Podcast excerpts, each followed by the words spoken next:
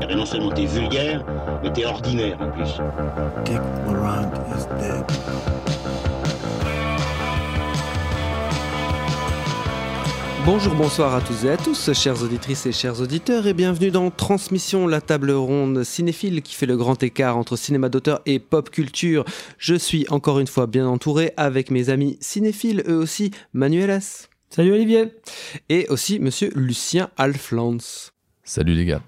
Nous nous réunissons encore une fois pour vous parler d'un film en particulier, donc un épisode focus aujourd'hui, et un focus que nous avons décidé de consacrer au film Lille, le film de Kim Ki-duk sorti en 2000 ou en 2001 selon nos sources en France, et aussi quelques années plus tard en Belgique il me semble. C'est avril 2001 pour la, pour la France, il a eu une sortie un peu plus tardive en Belgique, mais le, le film a eu la récompense suprême du, bif à Bruxelles, le Corbeau d'Or à cette époque-là. Donc euh, pour nos auditeurs français ou euh, canadiens ou euh, francophones euh, hors belge, le BIF c'est le Brussels International Festival of Fantasy Film, une institution chez nous. Alors, l'île de Kim Ki-duk donc ressort est ressorti il y a quelques semaines euh, chez Spectrum Film en Blu-ray et donc c'est la première fois je pense qu'il sort en Blu-ray en France. Alors, euh, c'est aussi la première fois qu'on va parler de- du réalisateur Kim Ki-duk dans Transmission, un réalisateur assez singulier Et controversé. et controversé, à raison peut-être, on va en parler, et qui est malheureusement euh, décédé de complications euh, cardiaques liées au Covid-19 il y a donc quelques mois, je pense que c'était fin 2020 il me semble. Alors, Kim Ki-duk il est né en 60 près de Bongwa en Corée du Sud. Lui vient d'une zone montagnarde très rurale. D'abord, il est ouvrier agricole. Sa vie, c'est franchement, c'est un roman. Mais euh, donc, il est d'abord ouvrier agricole. Et puis ensuite, il passe 5 ans dans la marine avant de passer deux autres années dans un monastère. Et puis, il part en France. D'abord à Paris où il cherche à intégrer les beaux-arts. Mais au bout d'un an, il descend dans le sud, au Cap d'Agde, où il gagne sa vie en dessinant des portraits. C'est en France qu'il découvre tardivement le cinéma et il déclare être marqué à l'époque par la découverte du Silence des agneaux de Jonathan Demi et des Amants du Pont Neuf de Léo Scarax, ce qui tient la route puisque les deux films sont sortis en 91. De retour en Corée en 93, il est d'abord remarqué pour ses scénarios avant de parvenir à tourner son premier long métrage, Crocodile, en 96. En 2000, Lille, le film dont on va parler ce soir, c'est son quatrième long métrage et c'est aussi le premier en fait qui va euh, sortir euh, en Europe. Après ça, la plupart de ses films continueront à sortir en Europe et même à être primés dans des grands festivals internationaux. Printemps, été, automne, hiver et printemps en 2003. Les locataires en 2006 seront des succès en France notamment. Et entre ces deux films, le très beau Samaria sera lui primé d'un ours d'argent du meilleur réalisateur à Berlin en 2004. Mais Kim Ki-duk, il est plutôt mal vu en fait dans son pays d'origine. Et d'ailleurs, il va avoir de plus en plus de mal à y financer ses films. D'abord, il est rejeté parce qu'il a des origines modestes. C'est un, comme je l'ai dit, il n'a pas fait de- de- d'études de, cinéma. C'est un réalisateur autodidacte, là où le cinéma en Corée du Sud, c'est une affaire de gens lettrés, n'est-ce pas? C'est uniquement en Corée, en France, il n'y a pas du tout ce- cet effet de classe, c'est sûr. Peut-être, on pourra en reparler. Donc, il est un peu montré du doigt parce que c'est un peu le bouseux de la bande. Et euh, il est aussi accusé de faire des films misogynes. Ce dont nous allons peut-être parler ce soir. Dans les années 2000, il se rachète une conduite dans son pays en signant des films plus sages comme Souffle en 2007 ou Dream en 2008 qui paradoxalement sont moins remarqués par chez nous. Kim Ki-duk disparaît alors pendant plus de deux ans avant de revenir avec un autoportrait documentaire Harry Rang en 2011 qui précède une fin de carrière avec ses films les plus extrêmes, notamment Pieta en 2012 qui obtiendra le Lion d'Or des mains de Michael Mann et Möbius en 2013, puis d'autres films qui sont pas sortis chez nous malheureusement.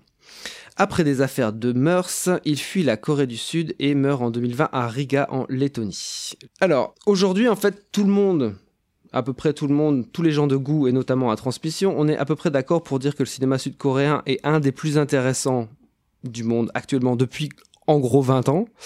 Mais pour remettre l'île dans, son contexte de sortie, à l'époque, on voit que très peu de films coréens en France ou en Belgique, mis à part l'exception qui confirme la règle de- des films de Im Kwon-taek. Et encore, euh, à cette époque, ils sortent au compte-goutte. À cette époque, il comptait qu'il aligne déjà quasiment 100 films au compteur et on est très loin d'avoir vu tous ces films.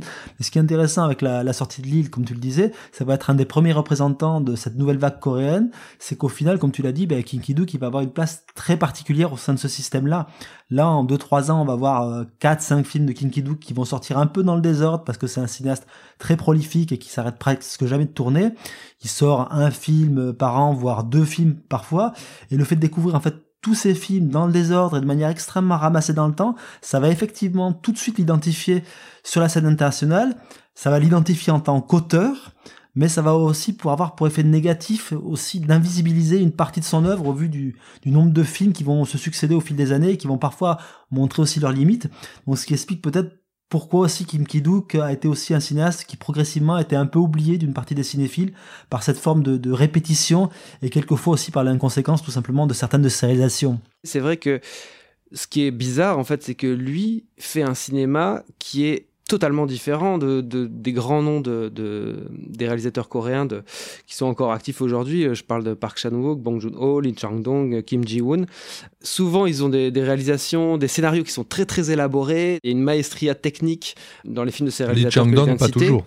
Lee Chang-dong, moins. C'est vrai que c'est autre chose, mais euh, enfin. Euh, c'est un peu différent, mais quand même, Kim Ki-duk, il est vrai, c'est vraiment un ovni, quoi. C'est un ovni, et ce qui est aussi intéressant, c'est que ça va être un des premiers films qui va le faire reconnaître sur la scène internationale, et qui est un film aussi qui a une place très particulière au sein de sa filmo, parce que c'est un des films qui va se rapprocher le plus du, cinéma de genre, parce que contrairement à beaucoup de cinéastes coréens qu'on va avoir débaqué à la même époque, euh, comme Park Chan-wook en 2003 avec Sympathy for Mr. Vengeance, ou en 2004 euh, Old Boy qui était en compétition à Cannes, et la même année Memory of Murder de Bong Joon-ho, ces cinéastes-là vont avoir une approche beaucoup plus commerciale, et je dis ça sans, aucun jugement esthétique ou même de valeur sur le sujet.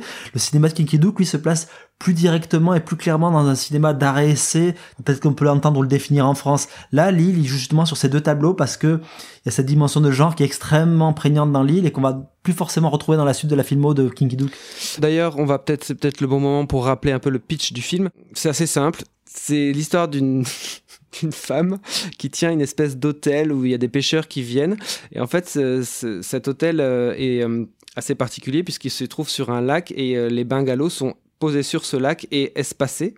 Et donc, euh, cette jeune femme conduit les, clients de l'hôtel à leur bungalow et leur apporte de la nourriture. Et on apprend aussi très vite dans le film que occasionnellement elle se prostitue. Et euh, un jour arrive dans cet hôtel un homme qui euh, n'a pas l'air très très intéressé par la pêche et qui semble avoir un, lourd passé, qui va progressivement intéresser davantage cette jeune femme qui est un peu le, le rôle central du, du film et qui, je ne l'ai pas dit, on ne sait pas si elle est muette, mais en tout cas, elle ne prononcera aucune ligne de dialogue. Elle émettra un son à un moment.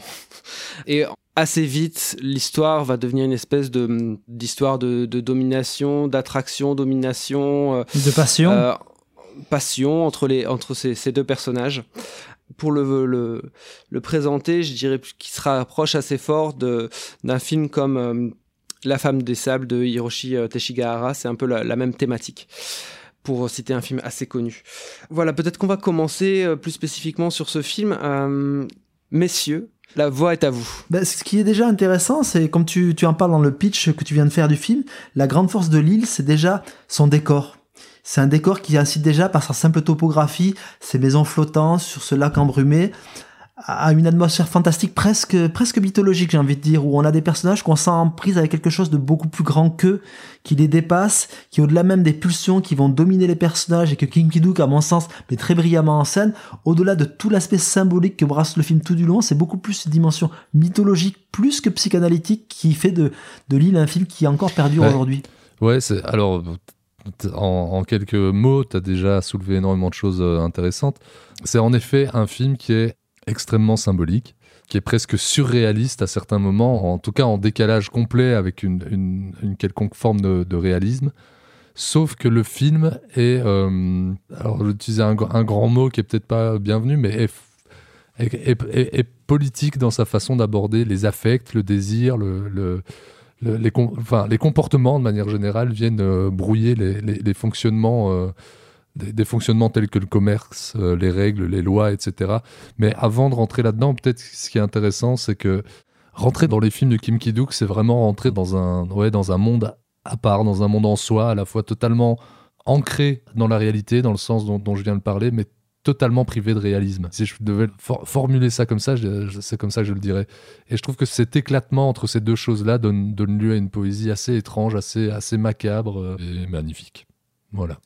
Enfin, moi, je trouve pas que le film soit si euh, surréaliste ou improbable que ça. Je, trouve que les euh, là où il est ancré dans la réalité, c'est que les personnages, et c'est particulièrement prégnant dans l'île, mais en gros sont réduits à des fonctions presque animales. Et d'ailleurs, la présence de, des animaux dans, dans le film L'île est très très forte. Il y a énormément d'animaux, il y a énormément d'animaux qui souffrent aussi. Il faut peut-être prévenir les, spectateurs qui n'ont pas vu le film. Le film a, a fait scandale, enfin, fait scandale, a fait couler de l'encre quand il est sorti à propos de deux scènes d'automutilation assez croquignolesques et aussi par une, une violence perpétuée à, à l'égard des animaux dans pas mal de scènes du film. C'est quelque chose qui est une récurrence quand même du cinéma coréen dans son ensemble. Hein, je veux dire qu'on. Ouais, mais qui a, qui, a, qui a un truc plus singulier ici, je trouve, parce qu'à un moment ça devient un jeu. Enfin, je, moi je l'ai interprété comme ça. Enfin, en tout cas, ce, ce truc de le, le, fait que le film soit, soit privé de discours, je veux dire, moral sur, sur ces choses-là, bah, ça en devient fascinant et, le, le, sadisme du film, ou en tout cas des, des, personnages, disons, semble amener à découvrir l'univers qu'ils proposent, comme des enfants qui découvriraient un, jeu. Je sais pas si je me fais comprendre en disant ça, mais il y a un truc, en fait, le fait que, que le que, que ça n'en soit jamais une question rend cette violence, ce sadisme euh, assez, euh, assez fascinant, je trouve. Je, je pense aussi, moi, j'ai pas le, j'ai pas, j'ai pas la même problématique en fait que je peux avoir par rapport à certaines productions italiennes des années euh, 70 où pour le coup on, on butait sous, sous prétexte racoleur des animaux. Là, effectivement, t'en parles assez bien, je pense, Lucien, parce que il y a quelque chose que développe euh, Kim Ki-duk tout du long, c'est quasiment l'aspect presque à l'état quelquefois enfantin de ces personnages-là. Ouais, ouais, euh, et, et, pour moi, effectivement, ce traitement des animaux, il participe de ce rapport que tu peux avoir. C'est comme un gosse qui arrache les ailes des Voilà, il, voilà, tout, tout, à fait. C'est tout à fait ça, et c'est quelque chose que j'accepte en fait, qui, qui fait vraiment partie de manière harmonieuse du cadre du récit en fait. Mais et en fait, je, je pense que le, le, cadre du récit dont tu parles est, est en permanence lié à une forme de d'organicité. Et en fait, le parallélisme permanent qu'il y a dans le film entre sexe, pêche et, et, excréments et la mort, on va dire, qui est à la fois très, à certains moments très drôle. Euh, mais voilà, et la manière dont à travers ça, il fait du désir de ses personnages, de, leur rapport au fonctionnement marchand, etc. Il en fait de mamelles du monde qu'il filme, je veux dire. Mais il fait ça toujours, alors que ce sont des choses, ça revient un peu sur ce que je disais entre je veux dire, irréalité et, euh, et, réalisme. Enfin, il fait ça toujours à travers une version, je trouve pas d'autre mot, mais vraiment euh, une version, une vision, pardon, euh, extrêmement euh, organique.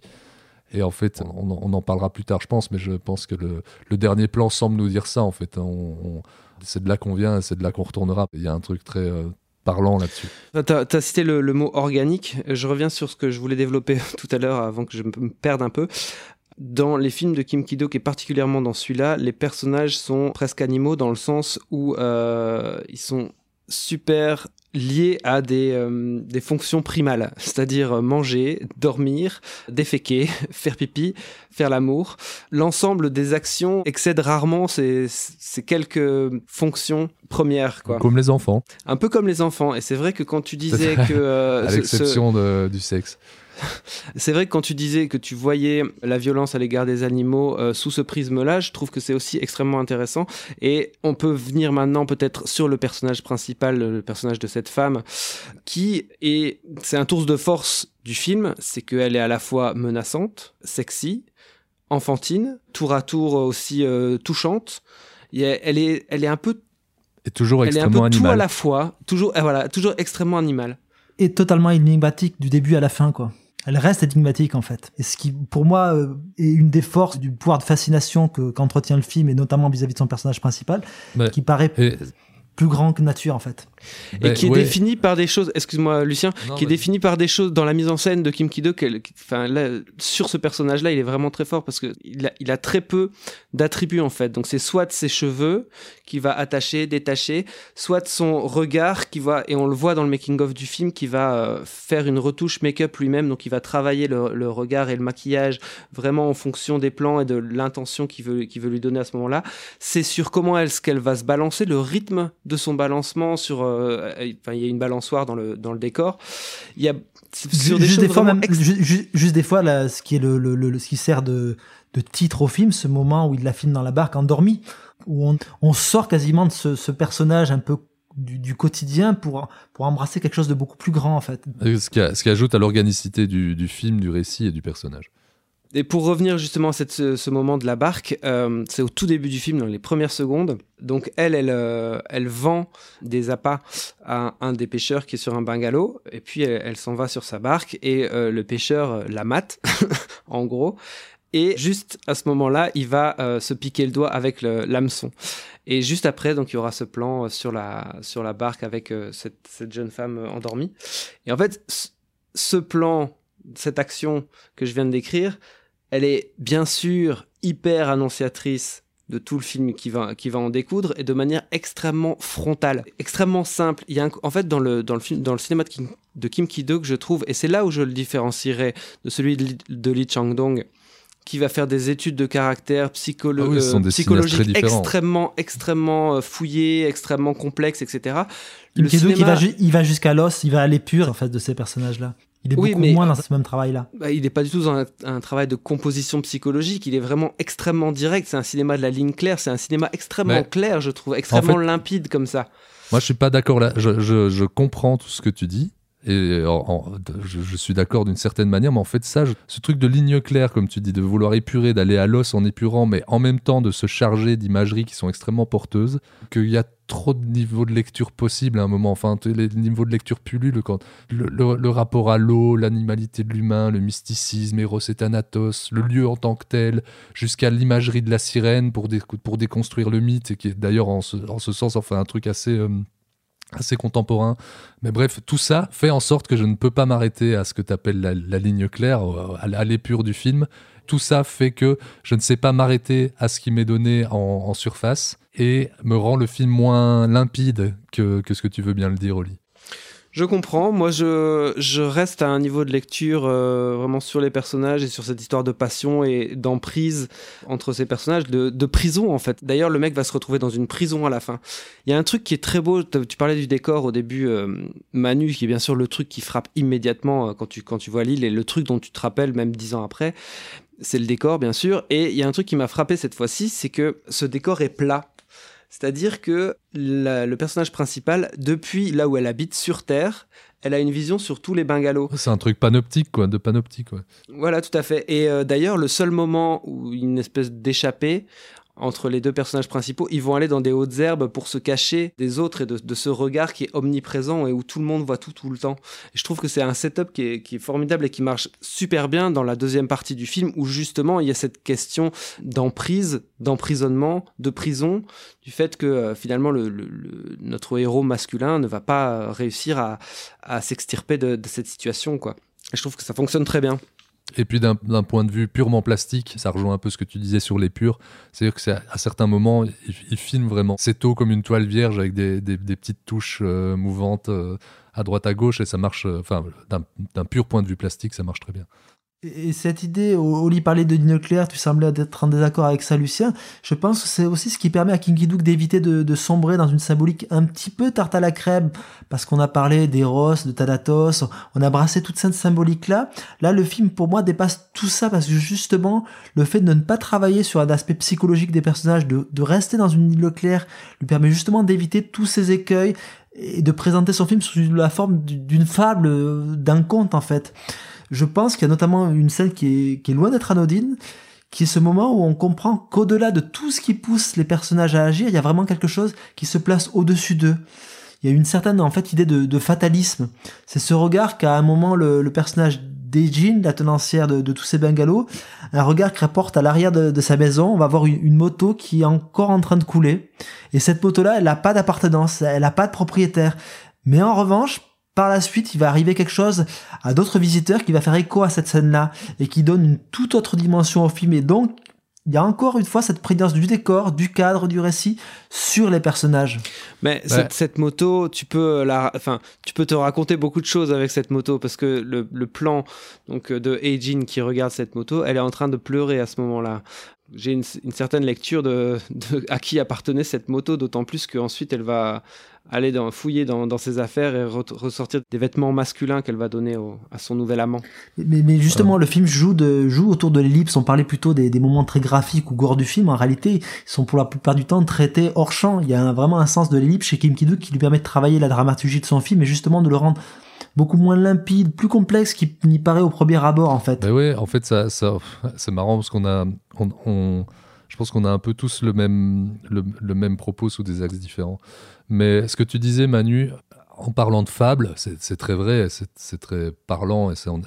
Sauf qu'à certains moments, je trouve qu'à travers cette fable, il va vraiment se, pl- se plonger dans toute la, symbolique qu'on a pu évoquer. Et à plusieurs moments, à plusieurs moments, il le fait. Donc dire simplement euh, qu'il n'en tient pas compte, ben, moi, je crois quand même qu'il y a pensé et qu'il y a même sacrément pensé. Après qu'il le traite pas jusqu'au bout, ça c'est une évidence. Enfin, en tout cas, moi, je- j'arrive pas à l'interpréter jusqu'au bout, mais ça fait partie du film quand même. ça, ça fait partie du film, et pour moi, jusqu'à la dernière séquence, c'est pas quelque chose qui me pose problème en fait.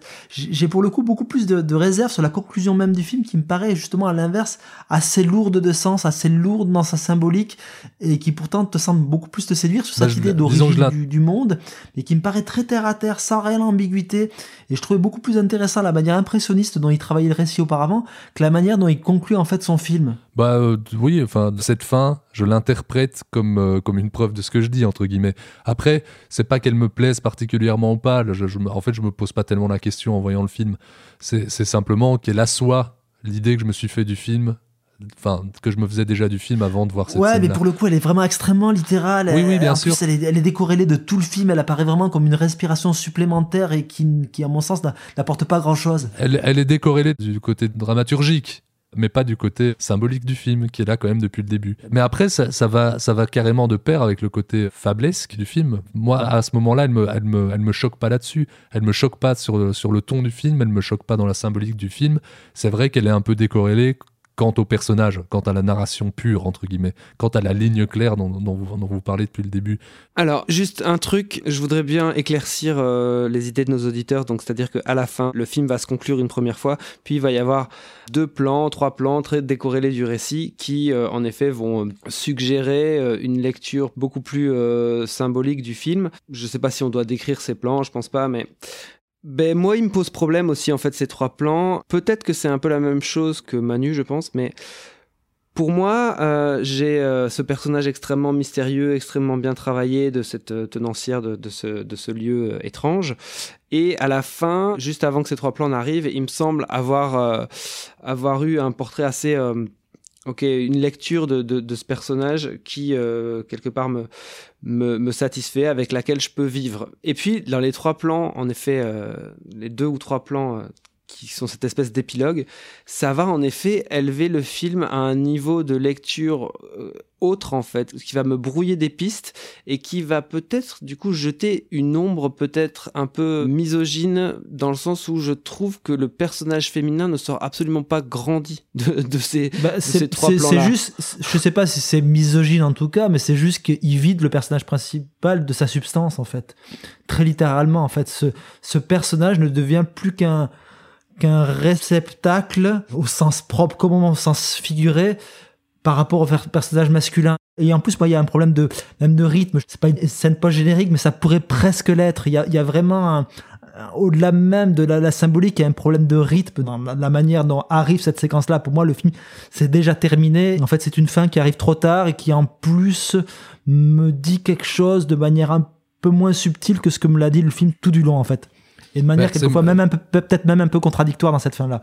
Bah ouais, moi je trouve que c'est contradictoire et que ça jette une ombre beaucoup plus forte sur le personnage féminin que ce que j'avais pu lire avant quoi. Mais après, euh, alors vous, vous dites des choses euh, intéressantes. Maintenant, je pense en effet que c'est beaucoup plus lourd que tout ce qui existe dans le film au préalable. Mais je suis quand même étonné de vous entendre dire que c'est à ce moment-là que cet aspect du film vous marque, alors, que, enfin, moi, il me- marque dès les premiers plans.